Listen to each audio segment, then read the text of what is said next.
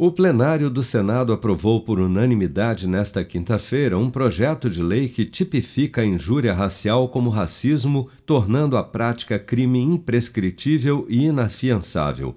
A proposta também aumenta a pena para o crime, que atualmente é de 1 a 3 anos, para 2 a 5 anos de reclusão e multa.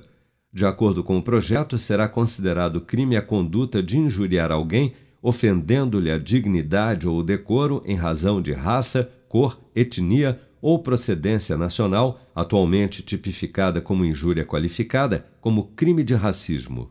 Autor da proposta, o senador Paulo Paim, do PT do Rio Grande do Sul, destacou que o projeto segue o entendimento do Supremo Tribunal Federal, que no mês passado decidiu, em julgamento, que a injúria racial poderia ser equiparada ao crime de racismo.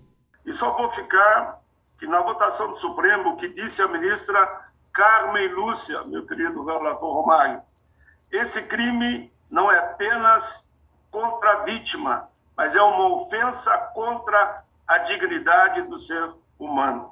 Outro projeto de Paulo Paim, aprovado no Senado nesta quinta-feira, cria o selo Zumbi dos Palmares para municípios que se destacarem na execução de políticas públicas de promoção da igualdade racial em áreas como educação, trabalho, enfrentamento à violência e saúde.